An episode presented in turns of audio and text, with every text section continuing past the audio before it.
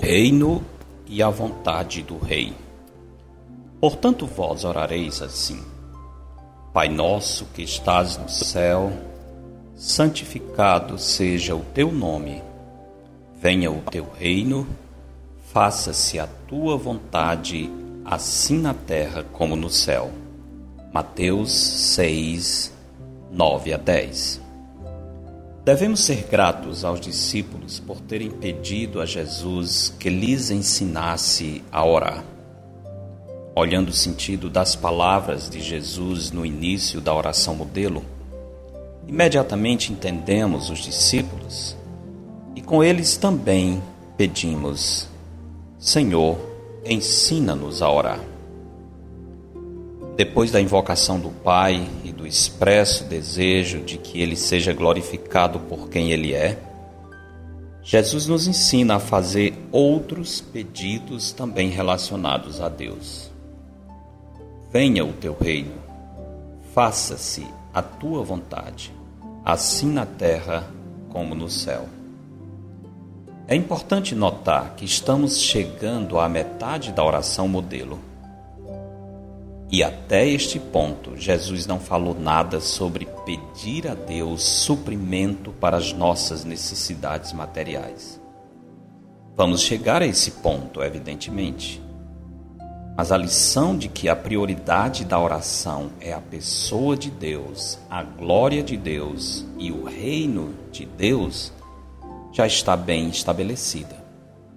Realmente não sabemos orar pois sequer entendemos que a oração centraliza-se em Deus, não em nós. Então, o que o Senhor está ensinando quando nos manda orar pela vinda do reino de Deus?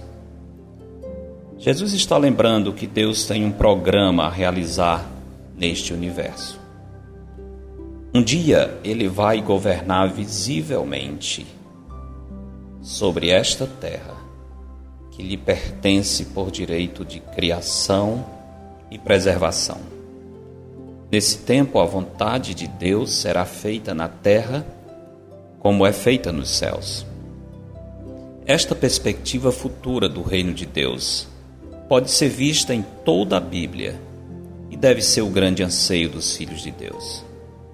Desse modo, quando pedimos a vinda do reino de Deus, estamos pedindo que o senhorio de Cristo seja reconhecido por todos neste mundo. Vendo por este ângulo, há um aspecto em que o reino de Deus pode se manifestar no momento presente, embora não em sua plenitude. Ao anunciar a vinda de Jesus, João Batista dizia: Arrependei-vos, porque está próximo o reino dos céus. Jesus é o Rei e sua chegada traz ao mundo alguns aspectos inaugurais do seu futuro reinar. Por isso, os que reconhecem seu senhorio no momento presente são chamados filhos do reino e são instruídos a buscar, em primeiro lugar, o seu reino e a sua justiça. A pessoa que pede a futura vinda do reino de Deus só pode fazê-lo de modo autêntico se tiver disposto a antecipar o reinar de Cristo no mundo, entregando ao Senhor Jesus o trono do seu coração. Somente assim, tendo Cristo como Senhor absoluto da nossa vida, poderemos também antecipar a plena manifestação da boa agradável e perfeita vontade de Deus. Se não em toda a terra, mas pelo menos em todo o nosso coração. Entregue a Cristo o trono do seu coração. Aprenda a orar. A oração pode mudar sua vida. Porque dele e por meio dele e para ele são todas as coisas. A Ele, pois, a glória eternamente. Amém. Eu sou Genuan Silva Lira, pastor da Igreja Bíblica Batista do Planalto, em Fortaleza. Este foi mais um episódio de A Semente. Para entrar em contato, escreva para asemente@ibbp.org. asemente@ibbp.org. Para sermões e estudos dados na nossa igreja, visite e inscreva-se no canal da Igreja Bíblica Batista do Planalto no YouTube.